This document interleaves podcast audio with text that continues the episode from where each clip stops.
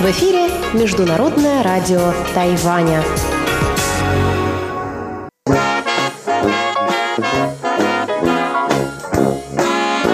Воскресное шоу с русской службой МРТ. В эфире русская служба Международного радио Тайваня и наше воскресное шоу, которое сегодня проходит в формате воскресного чаепития. В нашей большой студии за круглым столом вас приветствуют Мария Ли и мои коллеги Чечена Кулар, Анна Бабкова, наш стажер Леонид.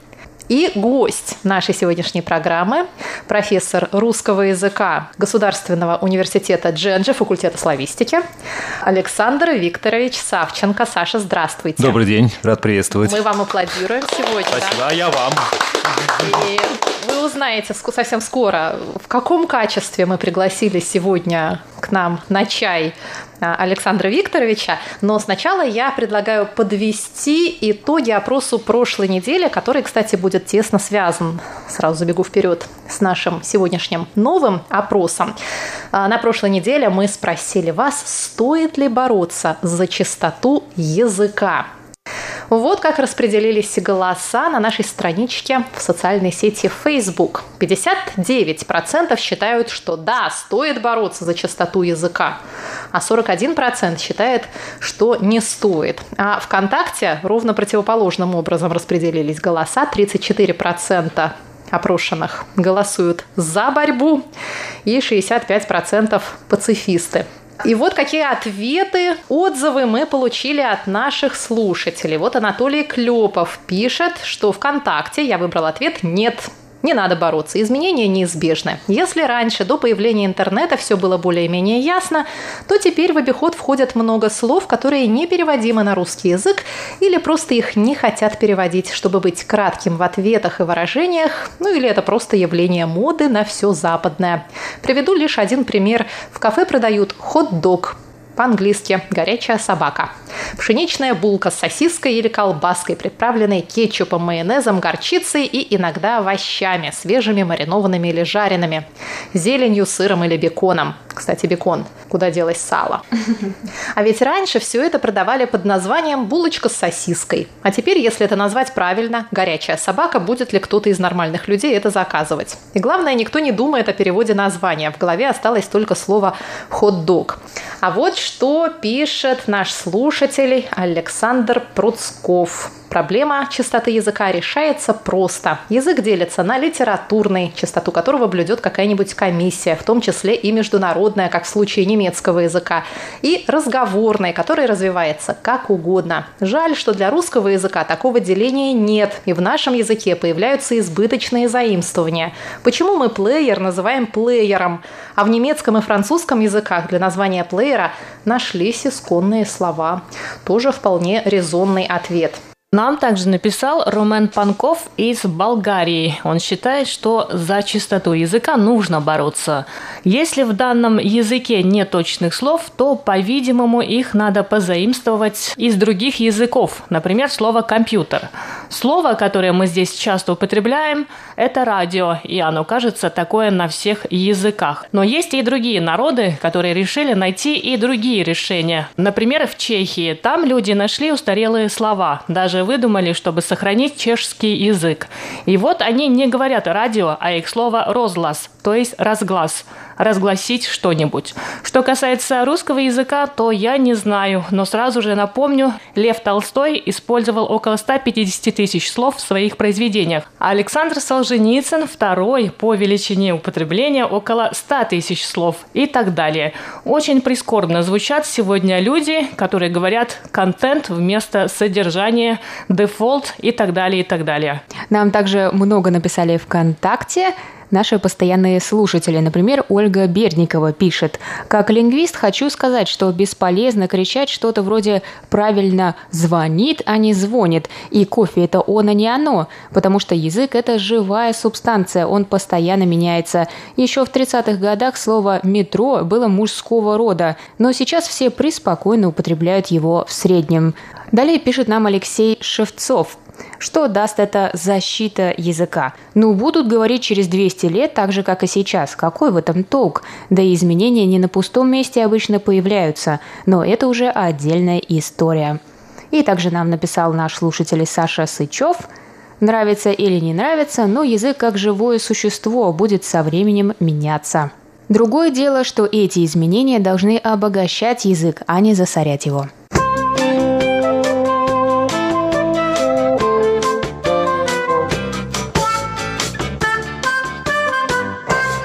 И самое время обратиться к профессионалу в области всего, что касается русского языка, его чистоты, его самобытности. Вот Александр Викторович, какое ваше профессиональное мнение относительно того, стоит ли блюсти или можно отпустить? Вы знаете что? Я хотел бы напомнить одного известного литературного персонажа, родом из Испании, который сражался с ветряными мельницами.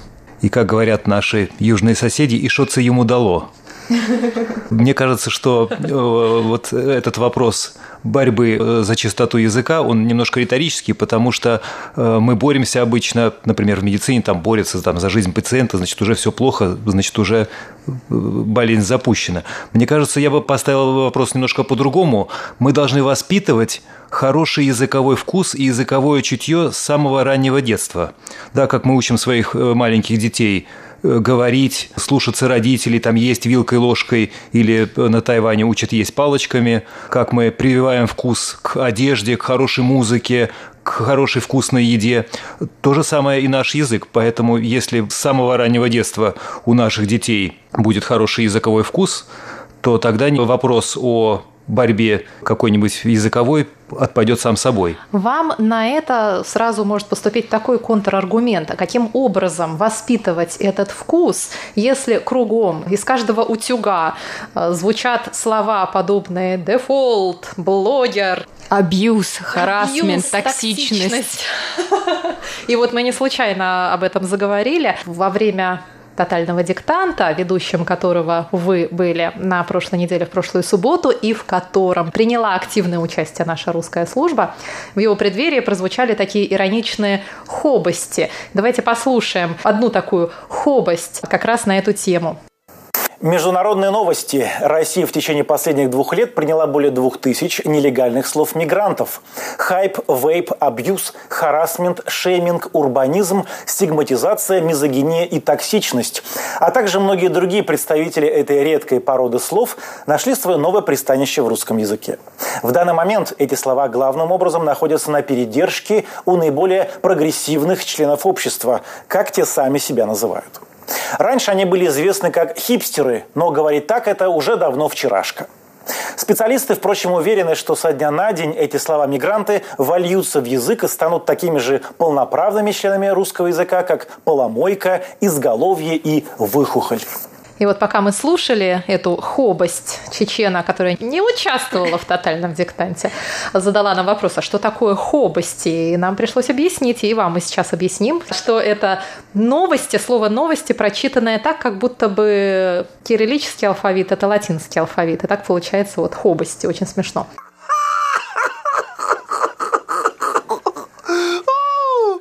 Ну вот, вот послушали мы только что вот эту хобость о том, как русский язык заполонили иностранные словечки, и даже в тех случаях, когда, в общем, наверное, это не правомерно. Есть русские слова, но их ради хайпа заменяют на английские слова.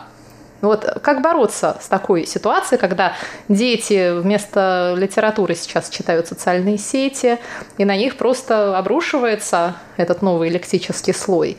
Что это значит? Что наш э, богатый русский язык он обогатится от этого или наоборот обеднеет? Вы знаете, я изначально исхожу из того, что язык, он умнее нас в любом случае. С одной стороны. А с другой стороны, язык – это вечно растущий и вечно молодой организм, как одна из ваших читательниц абсолютно справедливо написала в своем комментарии. Поэтому, э, конечно, есть постоянно есть какие-то модные течения, постоянно хочется как-то освежить свою речь. Но слова которые действительно языку нужны, потребность в которых действительно будет э, велика, особенно это касается каких-то областей развивающихся и где нужна просто новая точная терминология. Да, это в первую очередь, конечно, интернет, бизнес, да, поэтому там какой-нибудь дефолт, от него никуда не уйдешь. Или блогер, например, да. А э, какие-нибудь слова типа хайпа, конечно, они, я думаю, еще какое-то время. Это как, знаете, как молодежный сленг. Ученые подсчитали, лингвисты подсчитали, что сленг, в общем, живет даже меньше, чем сменяется одно поколение. Поколение у нас, по-моему, 5 лет каждое, сменяется, да? Молодежный, 5? 5 или 10, 10, да? Или 10, да. Может, уже и 5. Наверное, 10, да. Но в среднем вот эти слова живут 2-3 года, ну, может быть, лет 5. Ну да, кто сейчас говорит, например, session, про вечеринку. Сейчас все говорят уже пати. И то, по-моему, уже это не, не так часто. Да, уже говорят даже движ какой-нибудь. Как раз вечеринка, как раз, да. Ну, ну, вот, ну, а вот есть такое слово движуха, оно новое слово, оно исконно русское. Движуха, зажигать, да. Ну, вот это, многие из них, кстати, построены на, на, по модели западного жаргона. И как раз один из примеров то, как э, может работать западная нерусская модель. Э, собственно, может быть, немножко крамольную вещь скажу, но во многом и русский язык, и многие славянские языки построены по э, модели западных языков. Ведь Пушкин, которого мы считаем родоначальником нашего русского живого языка, в общем, это э, французское влияние во многом. Да? Петр I, который реформировал русский язык, это немецкое влияние. Наша грамматика из всех славянских языков э, Самая очень... Немецкая. Ну, тут, может быть, чешский будет конкурировать, потому что там еще большое лексическое тоже влияние было. Ну, и это, это в общем, нормально.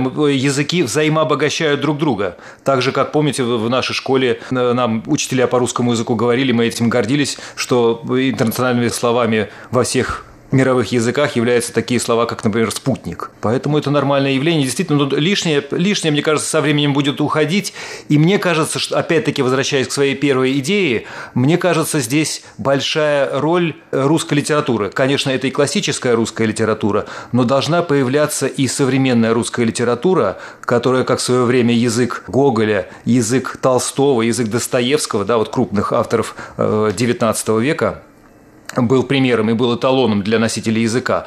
Хорошо бы, если бы у нас появлялись такие авторитетные авторы с хорошим языком, э, которые бы становились бы э, образцом и предметом подражания э, в разговорной речи. А сейчас, к сожалению, в основном это язык наших сериалов, на наших каналах, где, к сожалению, часто то, что там мы слышим, очень много переносится в русский язык. Например, меня не просто как ученого, а как носитель русского языка несколько, мягко говоря, раздражает э, новая мода говорить не в районе, а на районе. Это чисто криминальное жаргонное значение, э, так чисто сериальное. Такая, это специально так говорят. Ну, есть такая проблема, что то, что используется как фишка и как что-то такое смешное, потом э, серьезно начинает восприниматься и действительно вот в этом и проблема, да, что для многих норму. это уже становится как, как, как норма. Другой тюремный сленг тоже имеет место быть. По крайней мере, э, мне кажется, на районе уже даже это не новое, а, наверное, лет, лет 10 назад мы с друзьями точно так говорили. Никто никогда не говорил из моих друзей в районе. Мы всегда говорим, ты где? Я на районе. А потом, куда пойдем? Ну, давай к нему на хату. То есть всегда исключительно мы не говорим к нему домой. Нет, сейчас говорим, а когда были э, подростками, то такой сленг был нормой. Да, вы знаете, на хату ходили еще наши родители. Это старый украинизм в русском языке. И грамматически, и лексически, кстати сказать. Сказал, как припечатал. Неудивительно, что именно вы, Александр Викторович, уже который год становитесь тотальным диктатором. Мне ужасно нравится это слово. Хорошо сочетается, да? Мало того, что диктатор, еще и тотальный. В Тайбе в субботу прошел тотальный диктант. В прошлую субботу, 13 апреля, в котором мы приняли участие в расширенном составе. А, мы ходили туда с Саней Бабковой, которая, кстати, уже во второй раз писала тотальный диктант. К нам присоединился присоединился Игорь Кобылев, который сегодня, к сожалению, не смог приехать на воскресное шоу. И Виталий Самойлов, бывший шеф-редактор русской службы, также писал «Тотальный диктант». А самое главное, в «Тотальном диктанте» еще принял участие Иван Юмин, для которого русский язык вообще не является родным, но он набрался смелости и сделал это, и тоже это он делает, по-моему, уже во второй, а может быть даже и в третий раз. Александр Викторович, какие у вас остались ощущения, как у руководителя этого мероприятия здесь, в Тайбе? Ну, вы знаете, прежде всего я хочу сказать, что я восхищен тем, что в э, тотальном диктанте приняли участие не только носители русского языка, но и те, для кого это язык, как вы сказали, не родной. Э, это и Ван Юнмин, да, и еще два наших студента. Я бы сказал, что для них это язык не родной, но они с ним уже сроднились. Ну, ну результаты-то, результаты какие? Расскажите нам. Пятерки были? В этом году, э, ну, были максимально приблизившиеся к пятеркам, но чуть-чуть, чуть-чуть там пол, пол, пол балла не хватило для того, чтобы поставить пятерку. В этом году, конечно, текст был немножко попроще. В прошлом году был текст значительно тяжелее, значительно больше у нас положительных результатов в этом году. Двоек меньше, а пятерок нет. Двоек меньше, пятерок нет, да.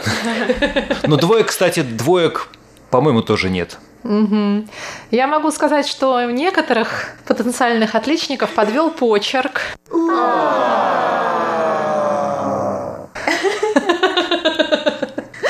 И в следующих тотальных диктантах нужно будет за ним тщательно следить. Аня, какие у тебя остались впечатления, как у человека, который дважды, дважды пошел добровольно? Я была на самом деле настроена на получение четверки, но при этом была удивлена ее все-таки получением, потому что действительно текст оказался намного для меня проще, чем в прошлом году. В прошлом году, да, конечно, до четверки не хватило. Но тотальный диктант, мне кажется, оценивается довольно строго. Ну, я бы сказала, потому что, чтобы получить 5, у тебя должна быть только одна и только пункт, э, пункт Пунктационная. Да, ошибка. Да, совершенно верно. Я думаю, что это тяжело, нас даже в школе так строго не оценивали. Вот, но было очень интересно, мне понравилось само мероприятие, было так э, довольно разряженная обстановка, интересно было его написать. Душевно как-то Душевно, было, да. да, все как-то собрались написать этот диктант, это действительно не было никакой атмосферы строгого экзамена, хоть нас и оценивали довольно строго. Да, мы как, э, как раз, когда э, читали систему выставления оценок, очень удивились, потому что это классическая система оценивания абитуриентов, которые поступают на гуманитарные факультеты. И, или вот, например, как мы учились, я помню, нам учительница в школе говорила перед диктантом – так, пятерка, ноль ошибок, одна пункт, пунктационная, четыре, две, две ошибки, три, три ошибки, два. И э, такая же строгая. Наверное, такая строгость, в общем, она нужна, она как-то все-таки мотивирует, и она заставляет быть волей-неволей э, внимательным. С другой стороны, что лично меня порадовало, у всех э, участников э, тайбейских практически не было орфографических ошибок. То есть, например, когда я читаю интернет, я иногда хватаюсь за голову, потому что когда пишет русский, я ничего не знаю раздельно и после чей пишет и, конечно, с одной стороны, я понимаю, что это особенности интернет-коммуникации, как раз то, вот о чем мы говорили, да, вот современное развитие э, блогов, да, социальных сетей, конечно, оно делает нас несколько небрежными, в языковом смысле, да, мы пишем и не думаем, да, мы пишем невнимательно, допускаем ошибки, не проверяем, пропускаем эти ошибки. Вот такие вещи, как тотальный диктант и тотальные диктаторы, заставляют все-таки быть э, внимательными и вспоминать правила орфографии. Но у меня все-таки, еще раз я подчеркну, что мне, э, меня очень порадовало, что все-таки грамотность достаточно высокая. Ну а то, что не было пятерок, это опять-таки сложность и красота нашего русского языка, потому что знаки препинания – это большая проблема даже профессиональных лингвистов о, и филологов. О, да, это действительно большая проблема, особенно авторские знаки препинания. А, я хочу сразу сообщить нашим слушателям, да, вот пятерок не было, но вся русская служба получила уверенные четверки. А я хочу спросить Леонида, Леня, а вы знали про то, что будет проводиться тотальный диктант? Вам в университете рассказывали? В университете не рассказали, но я сам в интернете э, нашел такое мероприятие. Э, честно говоря, я бы хотел присоединиться, но не смог, у меня было дело. К сожалению. Да, к сожалению. Да. Но как носителя иностранного языка, который изучает русский язык, и который вообще очень любит изучать иностранные языки и с удовольствием это делает, это вот наш Леонид. Какое самое сложное явление ты можешь назвать в русском языке? Чем он сложен для тебя, как для тайваньца? О, потому что э, мой родной язык это китайский, и как я уверен, что вы уже хорошо понимаете, что существует большая, очень большая, огромная разница между китайским языком и русским.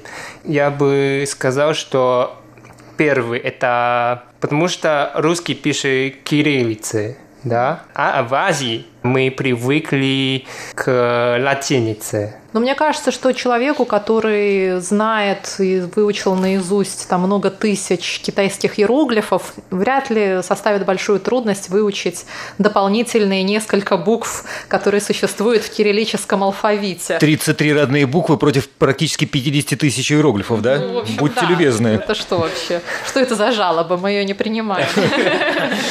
Мне кажется, это, по-моему, нельзя сравнивать.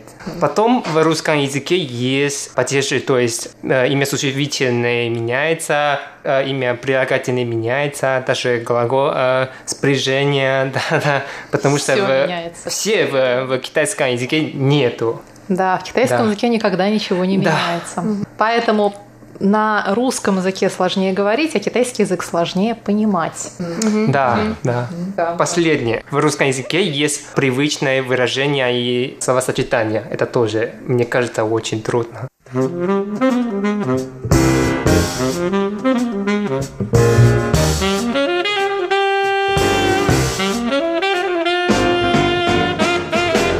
Дорогие друзья, а вам я хочу задать вот какой вопрос. Участвовали ли вы в тотальном диктанте или, может быть, хотели в нем принять участие, но в силу каких-то причин не смогли? Это один вариант. И второй вариант – не участвовал, не хочу и не буду. Зачем мне еще дополнительные экзамены в жизни? Я могу также переформулировать этот вопрос. Нужен ли тотальный диктант? В чем его главный смысл? Пишите нам по электронной почте russ@rti.org.tw и оставляйте комментарии под нашими опросами в социальных сетях Facebook и ВКонтакте.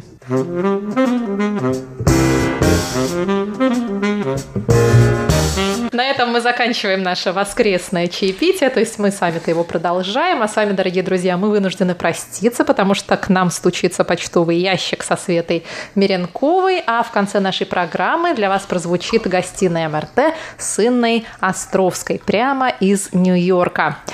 Ну что ж, спасибо вам, дорогие мои коллеги и друзья. Спасибо большое нашему диктатору. Спасибо нашим слушателям. И сейчас мы будем слушать замечательный русский и правильный русский язык не откуда-нибудь, а из Америки, из Нью-Йорка. С вами были Мария Ли. Чечена Кулар. Анна Бабкова. Леонид. И Александр Савченко.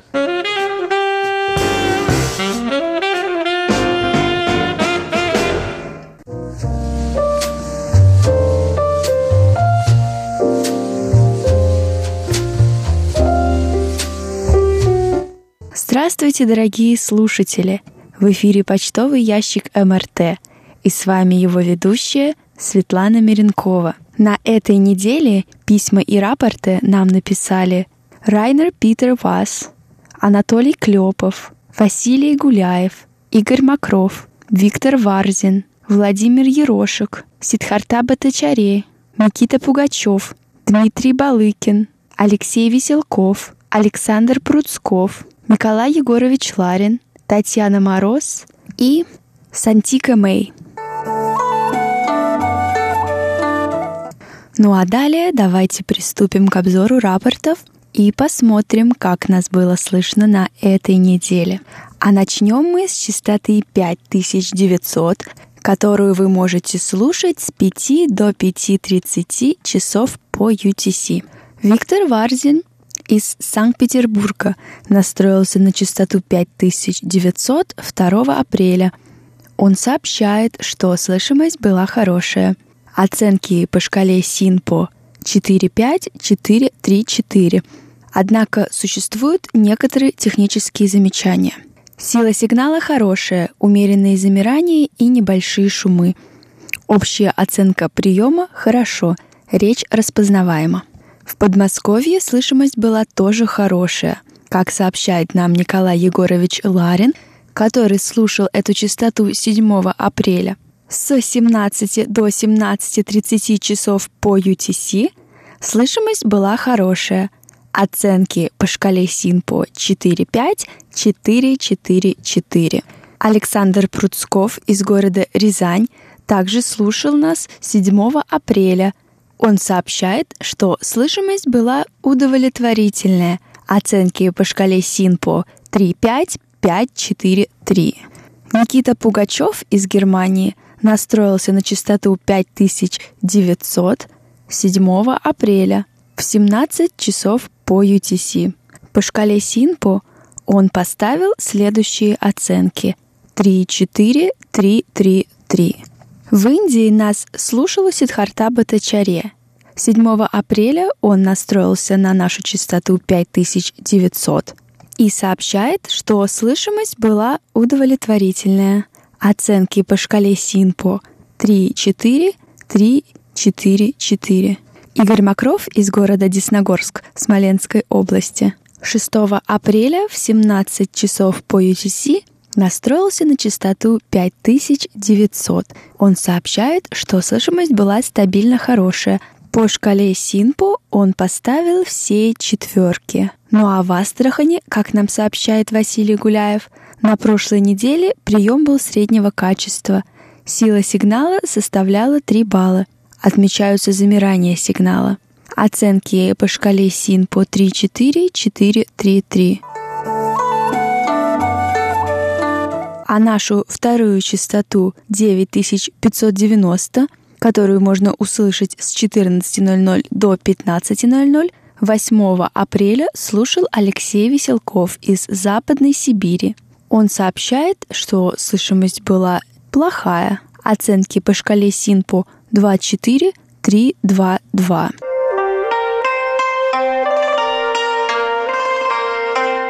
В рубрике «Почтовый ящик» на прошлой неделе я объявила конкурс для наших слушателей на самый интересный вопрос. Каждое воскресенье мы будем выбирать автора самого интересного вопроса и отправлять ему сувениры от нашей радиостанции. На этой неделе мы получили несколько очень интересных вопросов, один из которых нам задала наша слушательница Татьяна Мороз.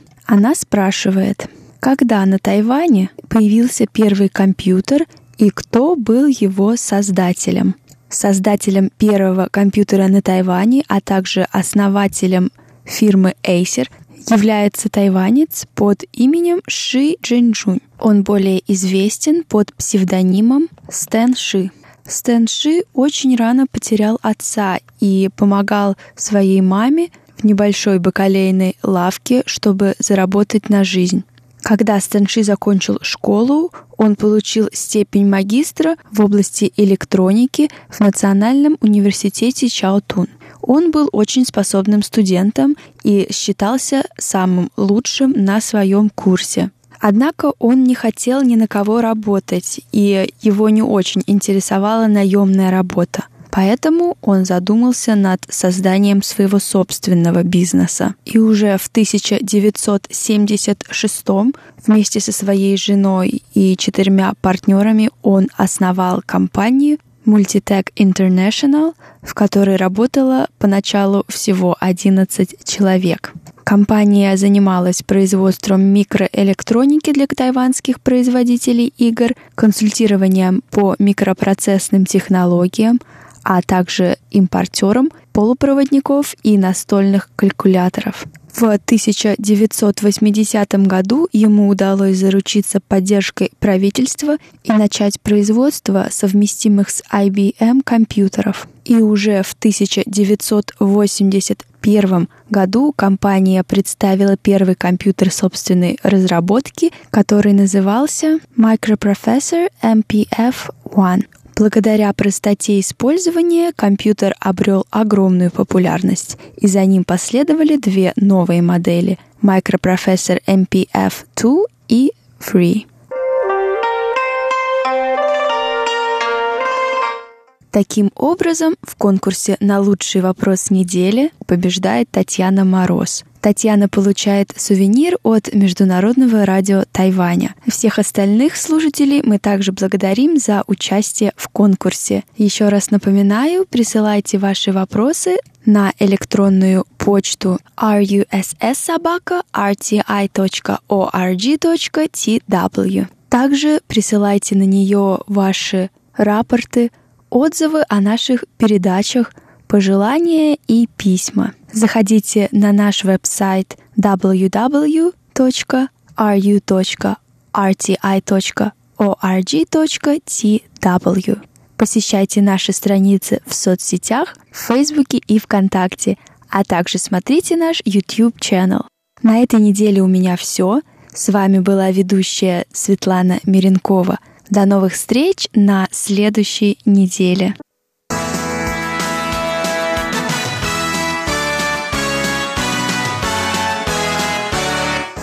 Здравствуйте, дорогие друзья! У микрофона ведущая Инна Островская.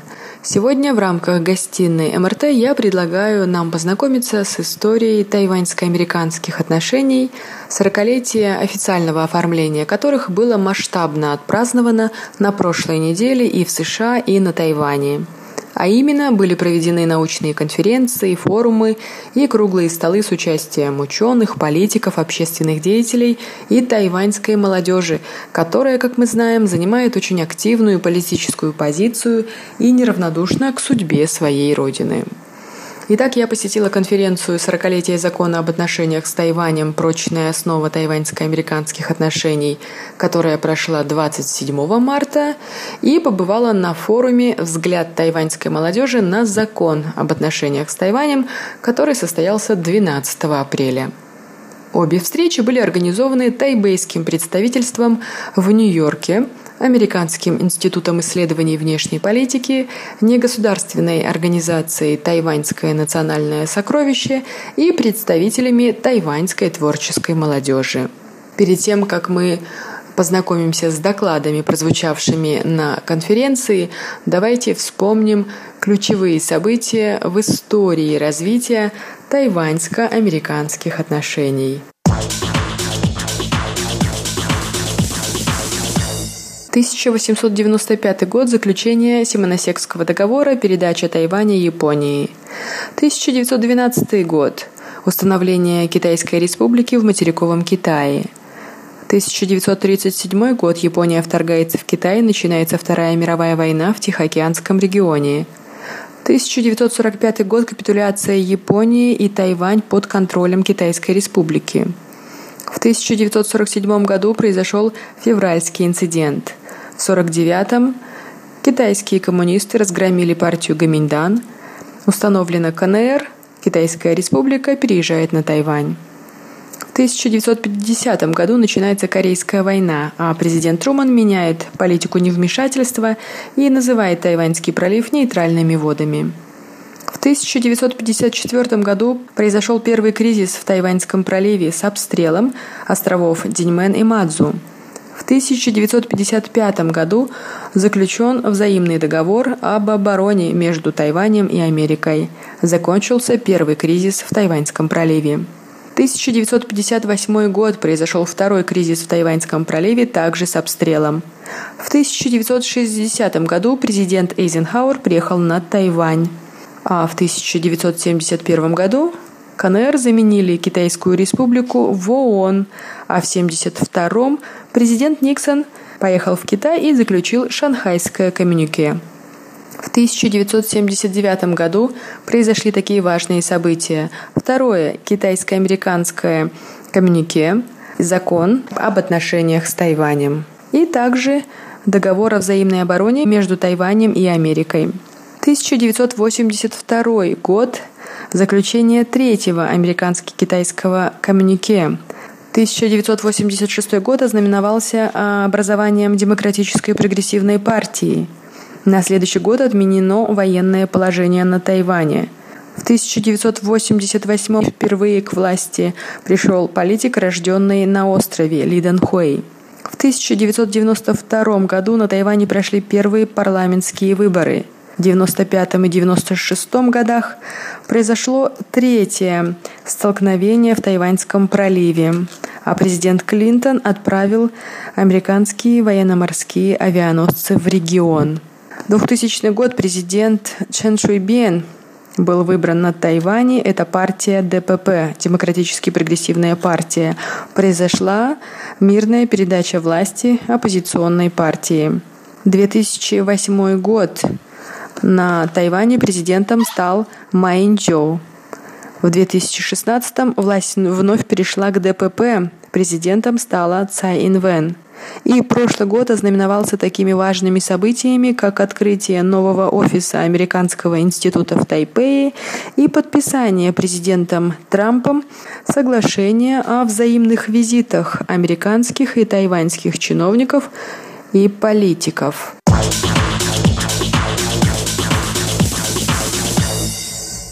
Ну а сейчас самое время познакомиться с докладами – которые прозвучали на конференции, посвященной 40-летию закона об отношениях с Тайванем.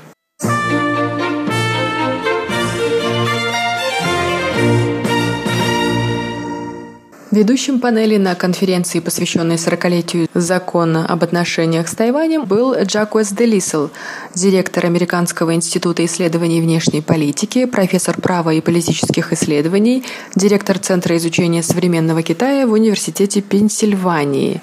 Он известен по своим работам «Мягкая сила в тяжелом месте», Китай, Тайвань, конкуренция в Тайваньском проливе и политика США.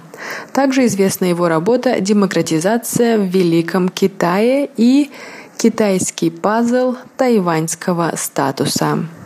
Итак, на конференции были обсуждены такие вопросы – как акт о тайваньско-американских отношениях, заключенный 10 апреля 1979 года, способствовал формированию и управлению трехсторонних отношений США, Тайвань, КНР – с какими проблемами данный закон сталкивается в современных условиях давления со стороны Пекина, включая политику холодного мира или холодные конфронтации с администрацией Цай Инвэнь на Тайване и усиливающегося давления со стороны политики Си на международное согласие о статусе Тайваня как провинции Китая. Эти и другие актуальные вопросы обсудили ведущие американские политологи и правоведы, которые специализируются на тайваньско-американских и тайваньско-китайских отношениях. Среди выступающих была профессор Джунтефи Дрейер, профессор политологии Университета Майами, в прошлом специально уполномоченной комиссии по контролю американско-китайских отношений – в области экономики и безопасности Конгресса США. Профессор Дрейер – автор таких работ, как «Китайская политическая система. Модернизация и традиция». Известна ее книга «Срединное государство и империя восходящего солнца. Китайско-японские отношения. Прошлое и настоящее». Также она написала статью «Тайвань в эру Цай». Профессор Дрейер в своем докладе под названием «Трамп и Тайвань. Новый старт или наихудший поворот» подчеркнула, что проблема Тайваня заключается в том, что Китаю гораздо легче при необходимости насильственно захватить страну, легче наказать Тайвань, чем наказать США. Профессор привела примеры китайской манипуляции с участием других стран – Крошечная африканская нация Сан-Томе и Принсипи отказалась от признания Тайваня в пользу Китая после того, как администрация Цай отказалась предоставить кредит, который запросило правительство. В следующем месяце правительство Нигерии под давлением Пекина приказало Тайваню перенести свое представительство из столицы в Лагос, сократило свои дипломатические привилегии и приказала нигерийским должностным лицам избегать официальных контактов с персоналом тайваньского офиса. Китай является основным покупателем нигерийской нефти, сказала в докладе профессор. Нигерия не имела дипломатических отношений с Тайванем, что указывает на то, что Пекин может попытаться разорвать неофициальные международные связи Тайваня, а также сократить число стран, с которыми у него есть официальные дипломатические отношения. В целом, Шаги Пекина явно предназначены для запугивания. Они заставляют тайваньцев задуматься над следующими политическими шагами. Китай хочет понять, может ли Тайвань рассчитывать на поддержку администрации Трампа.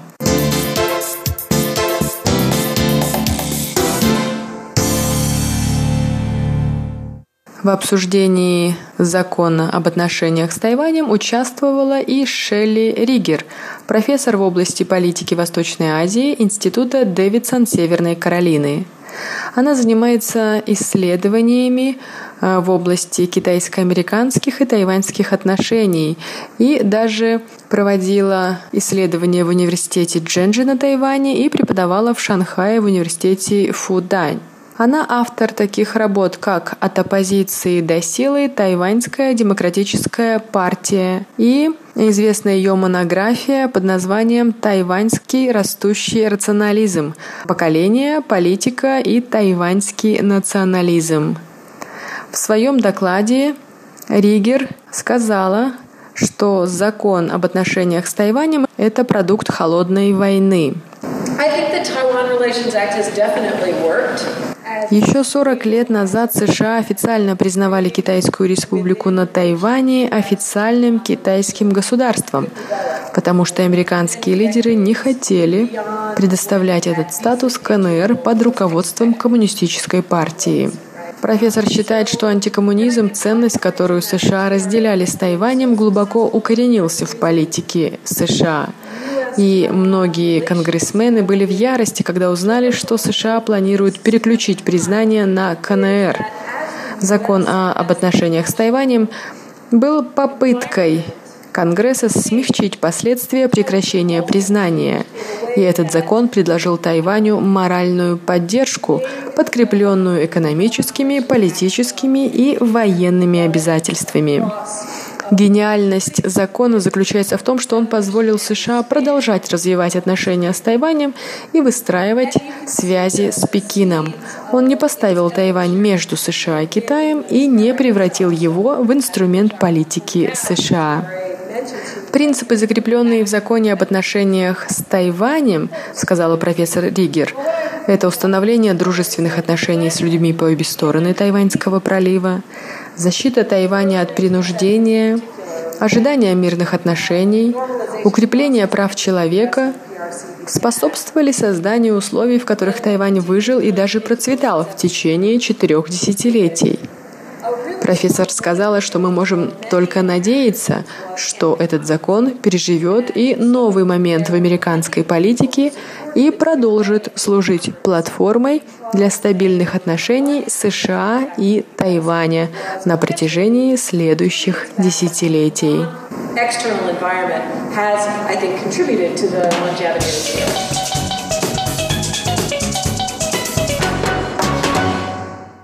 Большой интерес у аудитории вызвало выступление профессора Джерома Коэна, директора Института американского и азиатского права Нью-Йоркского университета. Джером Коэн является юристом, экспертом и пионером в области изучения китайского права и законотворчества. Он является автором множества статей и монографий о тайваньско-китайских отношениях. Вот что он сказал на тему закона об отношениях с Тайванем. Это модель юридической изобретательности, вызванная политической необходимостью. Многие члены Конгресса не имеют четкого представления о будущем Тайваня.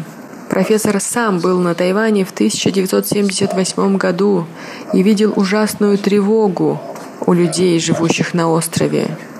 Он сказал, что тайваньцы нуждались в дополнительные гарантии, потому что не было ясно, что сделают США. Многие считали, что установление дипломатических отношений США с Китаем станет лишь первым шагом, который вскоре приведет к краху Китайской республики на Тайване. Проблема заключалась в том, как предотвратить этот крах. И Конгресс США проводил переговоры, которые длились несколько месяцев и с исполнительной властью, и с государственным департаментом.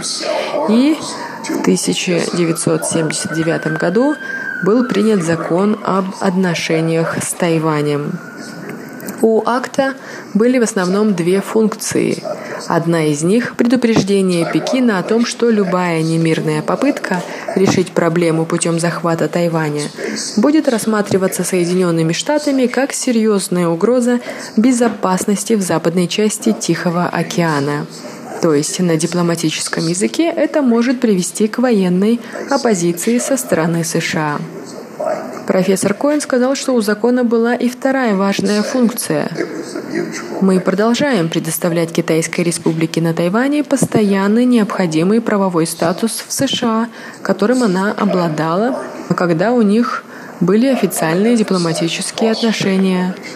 Америка должна была найти какое-то альтернативное соглашение, чтобы, если кто-то из Китайской Республики хотел обратиться в американский суд, он мог поступить так же, как и раньше. США хотели попытаться предоставить Тайваню все постоянные привилегии и выгоды, которыми пользовалась Китайская республика, пока дипломатические отношения были живы.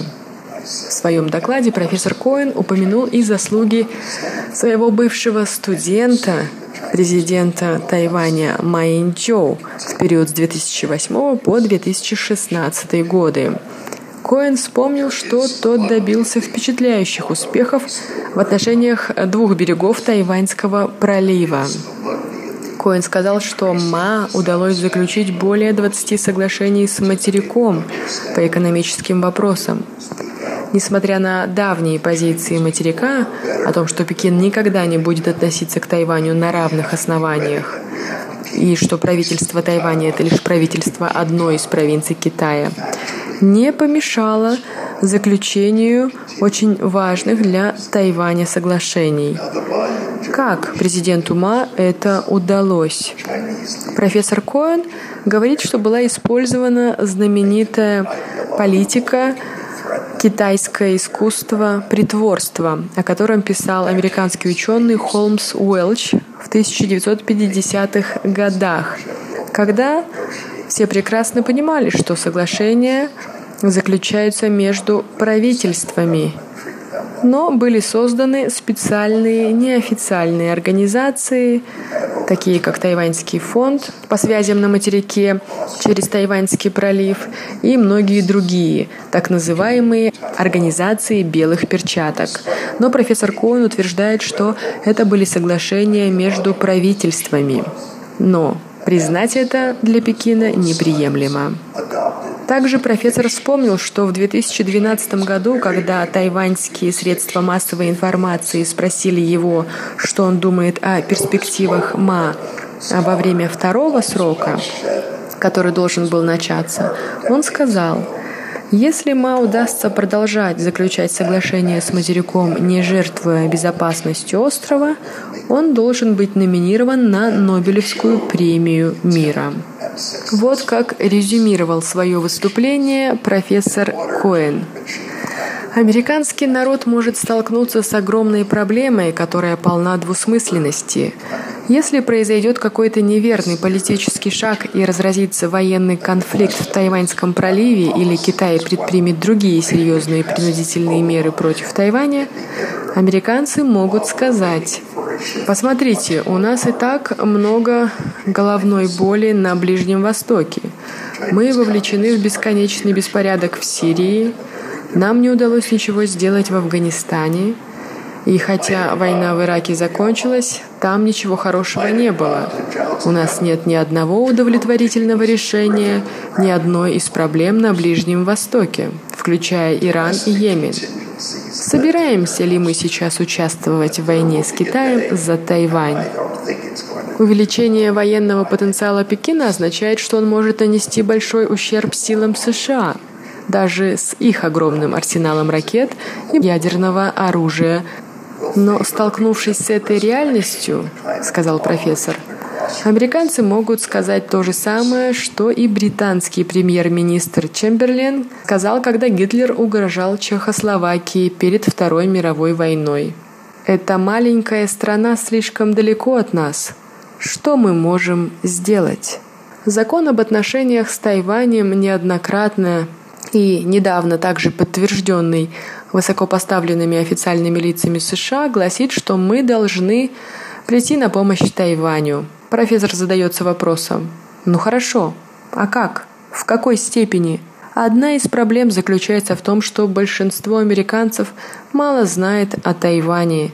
Типичная, довольно правдоподобная история – может свидетельствовать о гораздо большей уязвимости США по обязательствам перед Тайванем. И звучит она так. На вопрос «Что вы думаете о Тайване?» американец ответит «О, да, я люблю тайскую еду».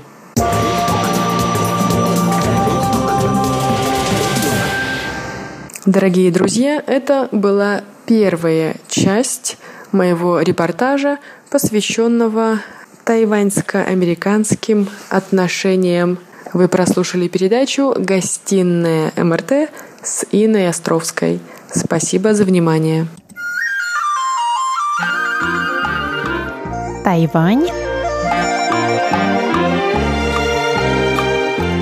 и тайваньцы. У микрофона Мария Ли. Здравствуйте, уважаемые друзья! Сегодня я приглашаю вас отправиться вместе со мной в русский центр университета Дженджи, где в прошлую субботу, 13 апреля, как и во всем мире, прошел тотальный диктант. Тотальный диктант. Извините, пожалуйста.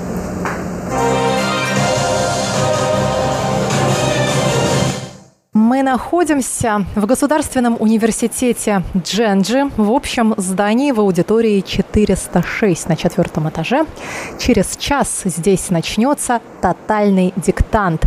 Третий по счету тотальный диктант, проводимый на Тайване. Я пришла немножечко пораньше, не случайно. Во-первых, я очень волнуюсь, и мне нужно выпить заранее кофе, оглядеться в незнакомой обстановке. Последний раз я сдавала экзамены очень давно, и вспоминать мне об этом совсем не хочется. Но мы решили, что не принять участие в тотальном диктанте русской службе Международного радио Тайваня никак невозможно. Это было бы просто не спортивно. Мы решили отправить сюда такой десант русской службы в виде меня, Марии Ли. Скоро сюда приедет Анна Бабкова и Игорь Кобылев. Вот в таком составе мы сегодня будем писать тотальный диктант. А пока мы ждем других участников, я сейчас зарегистрировалась под номером один. И меня здесь встретил руководитель русского центра Государственного университета Дженджи, который, собственно, и проводит этот тотальный диктант, наш старый знакомый Лев. Привет, Лев. Привет, меня зовут Лев. Я руководитель русского центра. Лев, уже в третий раз вы проводите этот тотальный диктант. Я в нем принимаю участие первый раз в жизни вообще. Ты можешь мне немножечко рассказать о предыстории? Этого диктанта? Почему вдруг он стал на Тайване проводиться? Как известно, тотальный диктант проводился 15 лет назад. Он уже 15 лет проводится? Да, совершенно верно, потому что главный организатор э, этого диктанта не русский центр университета Дженджи, а Новосибирский государственный университет. Почему появилась эта акция? Потому что главные организаторы считали, что э, россияне очень плохо пишут, и они не обращают внимания на свой родной язык. И они хотят, э, чтобы все пожелали повысить свой уровень э, родного языка. Итак, э, появился тотальный диктант. И третий год назад российский студент Виталий Аснач, который сегодня тоже будет, ходил ко мне и сказал об этом диктанте. И он проводил диктант. Я был помощником. Да, а через год он вернулся в Россию. И я хотел продолжить эту традицию. Да, поэтому э, в прошлом году я продолжил проводить диктант. И в этом году э, тот самый студент еще раз приехал на Тайвань, и э, он тоже будет писать диктант с нами. Но он уже не координатор, он будет координатором, и в этом году он будет участником диктанта. Таким образом, тотальный диктант в Тайбе – это результат частной инициативы нашего соотечественника Виталия Оснача. Слово Виталию. Первый раз здесь диктант прошел, получается, два года назад, в 2017 году. Это был первый год, когда я приехал на Тайвань. А сам диктант я впервые писал в 2015-м. А меня настолько это впечатлило, настолько вдохновило, но написал я плохо. Захотелось исправиться, захотелось написать лучше, но в следующем году, в 2016-м, такой возможности не предоставилось а, именно в этот день, и я ее упустил, эту возможность, не написал. А в 2017 приехал на Тайвань, и у меня возникла мысль, неужели я снова упущу возможность написать? И решил не упускать. Единственный выход – помочь организаторам, которые находятся в Новосибирске, провести диктант в Тайбэе. В первую очередь я связался с Новосибирском, спросил вообще, что необходимо для того, чтобы провести диктант. После этого, когда получил всю информацию, пришел а, на факультет русского языка, в русский центр ко Льву, и спросил, готовы ли они помочь с организацией, то есть предоставить аудиторию аудиторию, материалы, ручки, бланки, плакаты. В том числе пришлось пообщаться с русскими преподавателями, но они с большой радостью поддержали инициативу, так как русским преподавателям нужно было проверять диктанты и, собственно, вести диктовку. Но я не ожидал, что такой энтузиазм будет и у преподавателей в том числе. Ну вот видите, получается, что тотальный диктант, он вообще затягивает, какой-то азарт пробуждается и хочется писать его снова и снова. В это вы меня сейчас втягиваете? Да, это правда так. Действительно, написав первый раз, э, хочется улучшать свой результат, делать его все лучше, лучше, выше, выше. Ну и, в принципе, на самом деле, с каждым годом э, школьные знания немного где-то затираются в памяти. Порой очень долго приходится думать даже, что написать, как правильно написать сообщение, где-то письмо, э, электронную почту. Тотальный диктант помогает немножко в тонусе держать. Казались ли вам какие-то диктанты легче, чем другие? Да, пожалуй. На самом деле тот диктант, который проводился как раз первый раз в Тайбэе, был, я считаю, несложным. В доказательство к этому, наверное, еще результаты диктанта. Насколько я знаю, этот диктант больше всего набрал пятерок в истории. Здесь, в Тайбэе, были пятерки, хоть одна? Да, были и не одна. Спасибо большое, Виталий. Я считаю, что вы большой молодец, что благодаря вам такая замечательная инициатива укоренилась здесь, и что столько людей ее поддерживают. Посмотрим, сколько сегодня народу придет, а сколько пятерок еще будет. Хорошо, спасибо большое, удачи вам.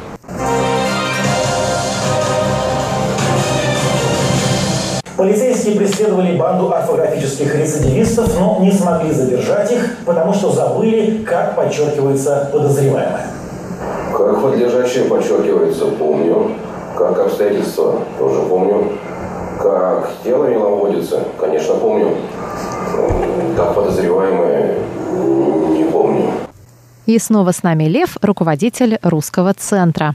Сколько, если ты помнишь, сколько народу принимало участие в самом первом тотальном диктанте? В первом году были примерно 30-35 человек, а в прошлом более 40, а в этом году пока неизвестно Лев, а ты сам принимал участие в тотальном диктанте? Ты писал его? Да, в первом году я был участником, поэтому... Ты смелый человек. Я смелый человек, и у меня было столько ошибок. Но это ничего. Для меня тотальный диктант – это не экзамен, а... Игра. А игра или проверка своей грамотности. Самое важное – это опыт жизни.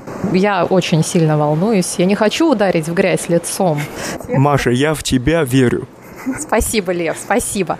Да, и я хотел бы еще сказать, что в первом году у нас будет только диктант, тотальный диктант. А в прошлом году мы решили провести и тест-труд в рамках этого диктанта. Тест-труд – это тоже такое международное мероприятие по распространению русского языка среди иностранцев? Да, совершенно верно. Тест-труд для иностранцев гораздо проще, да, гораздо легче, потому что диктант, скорее всего, предназначен для носителей русского языка, а для иностранцев, для студентов, которые изучают русский язык, это слишком сложно. И главные организаторы придумали задание к диктанту. И они сокращают текст диктанта для иностранцев. В тесте труд там все задания связаны с самим текстом диктанта. Там, конечно, есть сложные задания, и э, тоже есть диктант. Но, в принципе, там есть и очень простые задания. А преподаватели заставляют своих студентов, русистов, проходить этот тест? Он обязательный сейчас, наверное, стал для прохождения? Ну, не обязательно, но наши преподаватели очень старались вдохновить своих студентов принять участие в этой акции, потому что это полезно. Лев, ты будешь писать сейчас диктант? Я, я уже посмотрел весь текст, поэтому... Самое время его и написать. Он сложный? Сложный, по-моему, да, да. И в этом году я, да, я хочу э, добавить, э, в этом году текст диктанта написал известный русский э, писатель Павел Басинский. Текст э, называется «Теоретическое преступление». Я надеюсь, что теоретическое преступление не увенчается теоретическим наказанием. Или только теоретическим наказанием оно увенчается. Спасибо большое, Лев. А продолжение репортажа с места событий слушайте на следующей неделе в передаче «Тайвань и тайваньцы». С вами была Мария Ли. Всего